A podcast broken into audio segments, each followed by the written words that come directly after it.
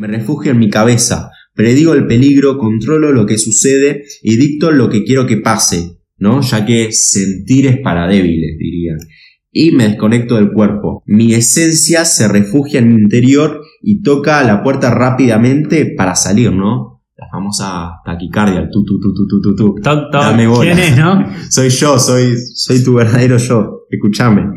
Básicamente como conclusión es que al evitar el dolor, lo único que hacemos es estar en alerta, ¿no? El dolor es inevitable, por lo que sí es evitable es el sufrimiento. Uno elige si quiere sufrir o no, así que hay que activar la responsabilidad en eso, ¿no? Pero bueno, al, evitar el dolor, lo único que hacemos es estar en alerta, es sentirnos en peligro, es defendernos, es sabotear las relaciones, aislarte de la gente y no conectar emocionalmente con los demás y no te sentís conectado con el mundo. Y bueno, llega, llegan las famosas preguntas existenciales, ¿no? Oh. ¿Cuál es el sentido de la vida? Y ahí es cuando ya también va de la mano la depresión. Ah, ahí caíste en un, en un pozo profundo que, a veces es muy difícil salir de ahí, pero bueno, sepan que siempre que, que llovió paró y siempre que hay un todo agujero negro tiene una luz en el fondo, así que todo es posible para salir y afrontarlo si están pasando por ese momento. Eh, un tip que voy a dar acá también es si ustedes están pasando por esto y no se sienten bien, traten de, como ya dijo Santiago, de, ver qué están haciendo mal, qué están haciendo bien.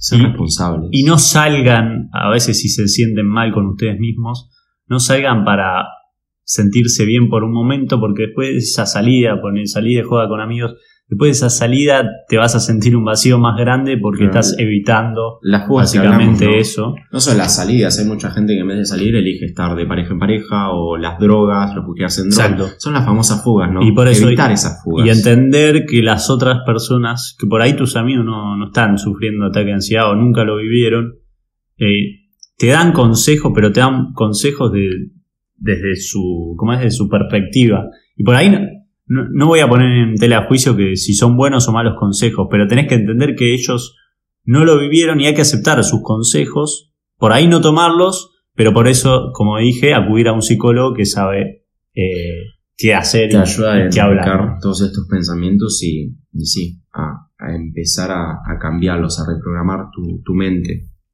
Hay que ser responsables y asumir que tenemos ansiedad y que nosotros somos los responsables de la ansiedad hay que dejar el modo víctima y activar la responsabilidad. Porque a veces nos podemos en modo víctima y ¿por qué todo el mundo me odia? O, claro, echarle la culpa al resto. Claro, todo lo malo me pasa o qué sé yo. Sentirte en un estado de víctima, que es la trampa del ego también.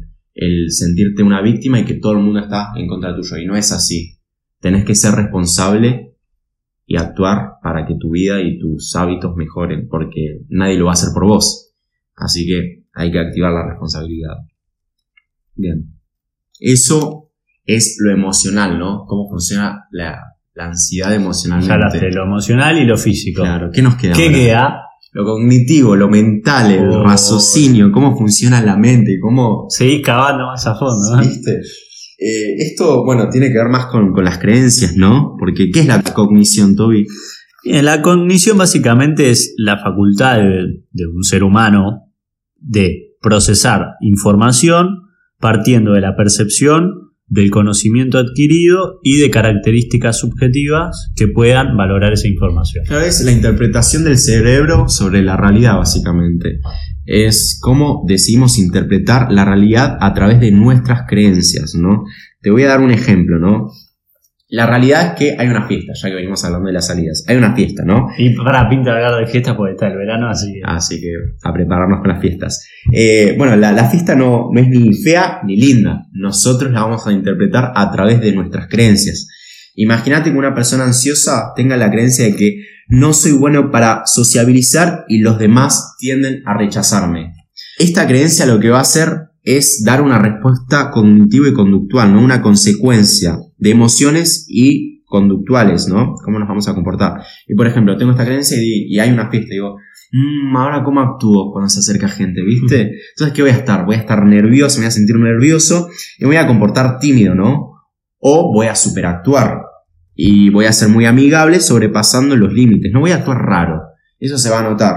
Entonces, ¿qué va a pasar? Al no conectar con alguien en la fiesta, voy a confirmar esta creencia y voy a decir, ¿ves? ¿Ves que todo el mundo me rechaza o no soy bueno para sociabilizar? El auto boicot, básicamente. Y esto es una profecía autocumplida, porque el cerebro al tener una creencia busca en la realidad ciertas situaciones que confirmen esa creencia. Claro, darle validez a esa teoría que vos tenés. Exactamente.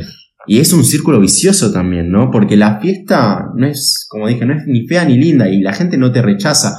Vos generás que te rechacen con tus comportamientos y tus pensamientos. Y vos generás que la fiesta sea linda o fea, básicamente. No, también a través de la creencia, pero la fiesta es la realidad. No, bueno, pero depende cómo vas vos también. Claro, claro. Uno, uno elige, ¿no?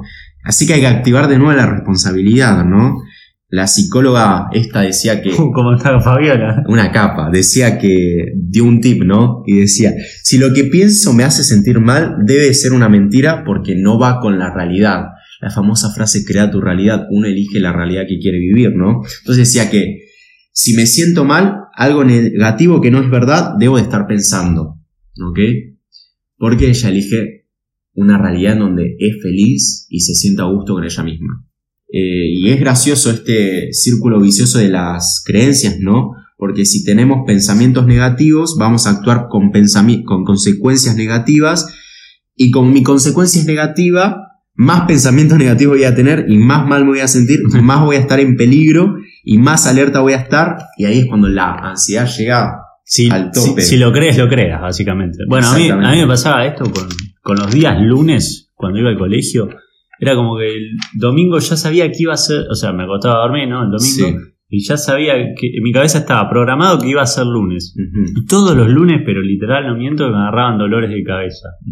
Y cuando empecé a entender que el lunes es un día más en la semana, al igual que el resto, entiendo que el lunes es como arranca la semana, me tengo que levantar temprano, un montón de cuestiones, pero cuando empecé a entender que el lunes era un día normal como el resto, nada más que se llama lunes y el otro se llama martes y miércoles, entonces dije, ah, bueno, ahí es como empezó a cambiar y dejó de dolerme la cabeza. Así que.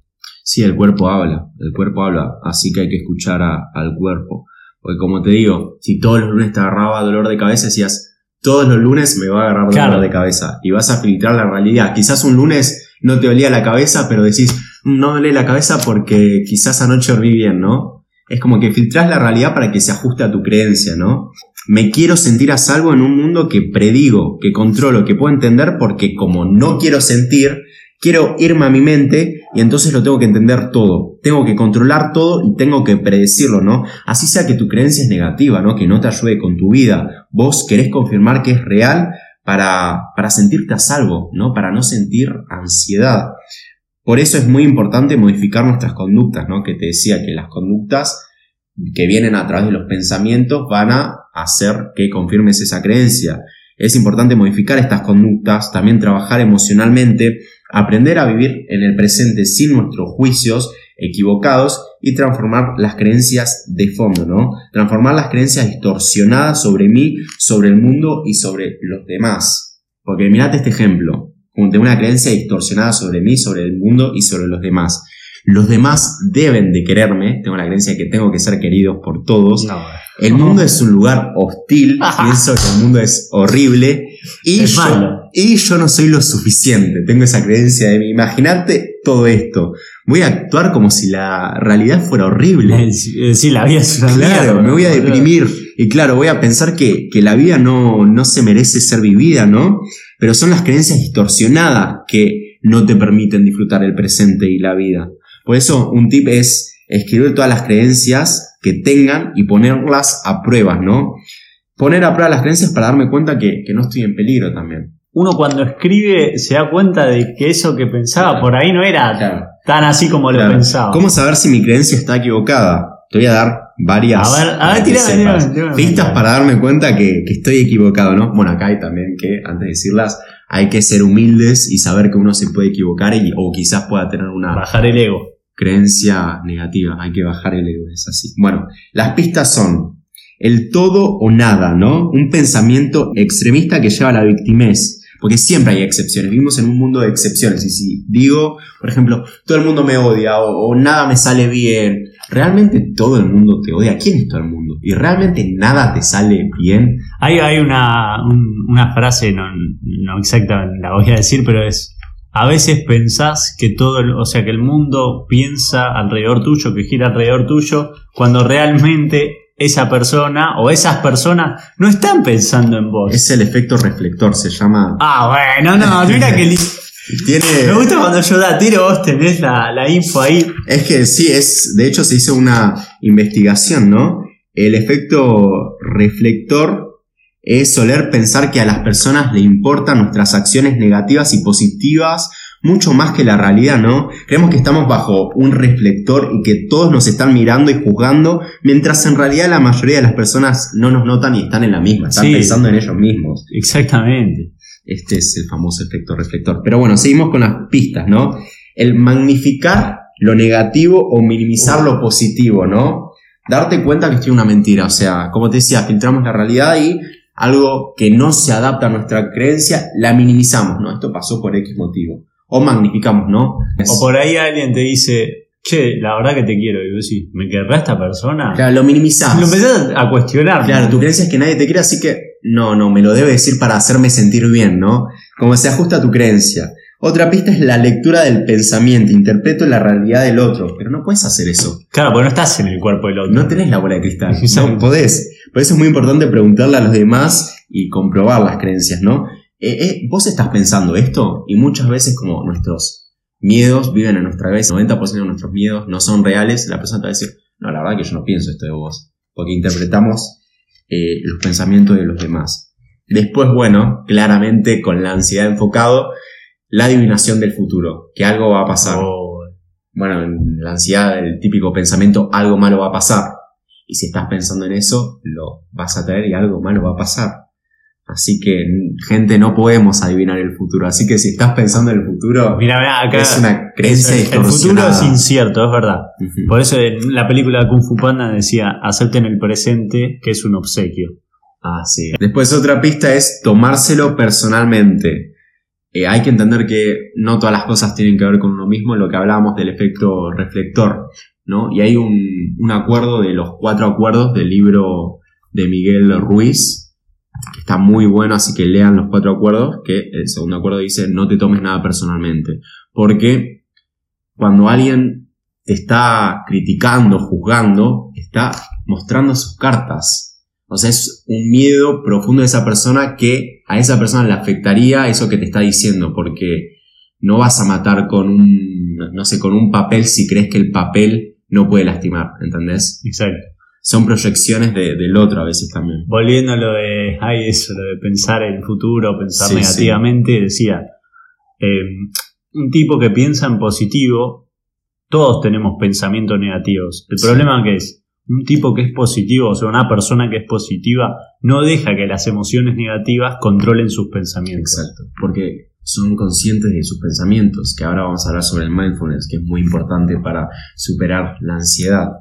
Pero bueno, dos pistas más y pasamos a, los ejercicios, ¿no? La catastrofización, que va a ser el fin del mundo que pase cierta situación, ¿no? No, no, no, no. No quiero que pase esto porque voy a sentir que me muero. Claro, o, por ahí no hago esto por, por miedo a, tal cosa. Claro, sentir que va a ser el, el, fin del mundo. No, es una creencia distorsionada, gente. Y lo último es el razonamiento emocional, ¿no? En función de cómo me siento, reacciono, ¿entendés? Por ejemplo, si me siento inestable, me va a agarrar ansiedad. Es un razonamiento emocional que si sentís X emoción te va a pasar algo y también viene de una creencia distorsionada. Bien, ya desglosamos bastante, me parece a mí, de cómo funciona la ansiedad. Así que ahora vamos a cerrar tirando tips de cómo podemos ejercicios sí ejercicios. Bueno el primer ejercicio es el, mindfulness. Quieres explicar un poco de la meditación mindfulness bueno a mí uno de los ejercicios que más me ayudó en relación a esto del mindfulness es la meditación. Es decir empecé a hacer meditaciones guiadas más 5 o 10 minutos eh, las cuales eh, era consciente del momento presente y a la vez respiraba ¿no? Claro. Y el mindfulness lo que hace es poder expresar tus emociones. O sea, sabes qué emociones tenés en la cabeza y la puedes liberar. Claro, o sea, recupera tu atención. es como que estás sintiendo esto o estás pensando esto y sos consciente. Porque a veces es el bucle de pensamientos negativos que pensás algo negativo y te lleva otro pensamiento negativo y no dejas de pensar. Estás sobrepensando y no te das cuenta de eso. Por eso el mindfulness te ayuda a decir, che, estás pensando esto, no es por acá, no es por ahí. Eh, te ayuda a reenfocar tu atención, ¿no? Porque bueno, en la ansiedad eh, mayormente se le da atención a los pensamientos de peligro. Entonces recuperar la atención en nuevas posibilidades. Si no hay atención en la respiración, solemos respirar a un ritmo de 15 respiraciones por minuto y esto crea estrés. Entonces al meditar la respiración es relajada y profunda. Y bueno, mindfulness fortalece tu atención en un estado de relajación.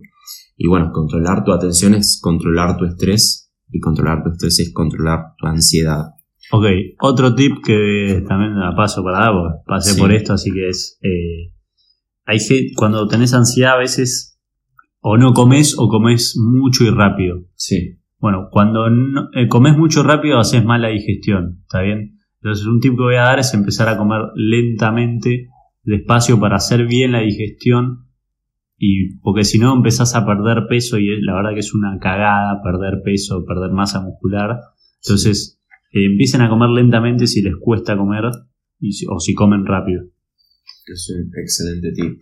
Y también transformar la, mentalidad, ¿no? Porque tenemos estos hábitos antiestrés como el ejercicio cardio, la alimentación o las técnicas de relajación que nos van a ayudar a reducir el estrés. Claro, a mejorar la parte física. Claro, pero si no cambiamos la mentalidad de fondo, la ansiedad siempre va a estar, ¿no? Lo que hablábamos de la responsabilidad. Y para transformar la mentalidad voy a dar tres consejos, tres tips ¿eh? que el primero es pensar alternativas y las posibles soluciones. Por ejemplo, si estoy con el constante miedo a perder el trabajo, pienso una posible solución, ¿no? Puedo ahorrar y afrontar esa situación. El segundo es cambiar la perspectiva, es decir, ver la parte positiva, no solo la negativa. Porque siempre todo te deja un aprendizaje, ¿no? Te puedes quedar en un modo víctima de por qué me está pasando esto a mí, estoy sufriendo, que uno elige sufrir. O puedes ver la parte positiva y decir, ok, no, me pasó esto y voy a aprender Verlo de manera positiva. Claro. Y eh, lo último es confiar en vos mismo, ¿no? En, en tus capacidades y saber que puedes afrontar cualquier situación. No importa en la situación o la circunstancia en la que estés, te tenés a vos y vos confías en vos y sabes que vas a afrontar esa situación y ser responsable. Bueno, la verdad que por hoy me parece que, estamos. Antes voy a dar un mensaje piola. Tremendo capítulo nos mandamos. Para esa gente que, esté pasando por esos momentos, sepan que, la gente que, tienen al lado los quieren demasiado, los valoran demasiado. Empiecen a valorarse a ustedes mismos. Créanme que después de salir de estas situaciones van a, van a empezar a entender un poco mejor la vida, de, de qué se trata realmente la vida. Y bueno, eh, como dije, siempre que llovió paró, tiren para adelante todos los días, aunque sea un poquito, sentirse un poquito mejor, tirar para adelante, hacer algo que les gusta, créanme que van a salir fortalecidos, porque lo que no te mata te fortalece. Te fortalece, así es. y aprovechando para esto, antes de cerrar, vamos a mandar saludos, como corresponde. Dale. Bueno, yo le voy a mandar un saludo a Cami Laburdet, que nos vive escuchando y nos apoya siempre, así que un saludo gigante para ella. También otro saludo a un gran amigo, Alejo Sosnowski, que también nos escucha siempre, un, gran amigazo, saludazo. Y otro gran saludo a Lucas Artori, que también nos escucha siempre y espero que también le pueda servir este capítulo. Y un último. Pará, bueno, va, pará, pará, mandá, mandá, mandá, que yo mando después. Y a Matil Norenk, que me había regalado un libro cuando empezamos a, con Trayecto Podcast. me regaló un libro. Muy noble, muy El quinto acuerdo, así que un gran saludo para él. Bueno, eh, yo aprovecho para mandar un saludo a nuestra fan número uno, se puede decir, Martina Rodríguez. Siempre escuchándonos. Siempre bancándonos, así que le mando un saludo. Le mando un saludo al Toro Legrand, Ignacio el Toro Legrand, gran analista de inversiones. Así que cualquier cosa, contáctenlo a él.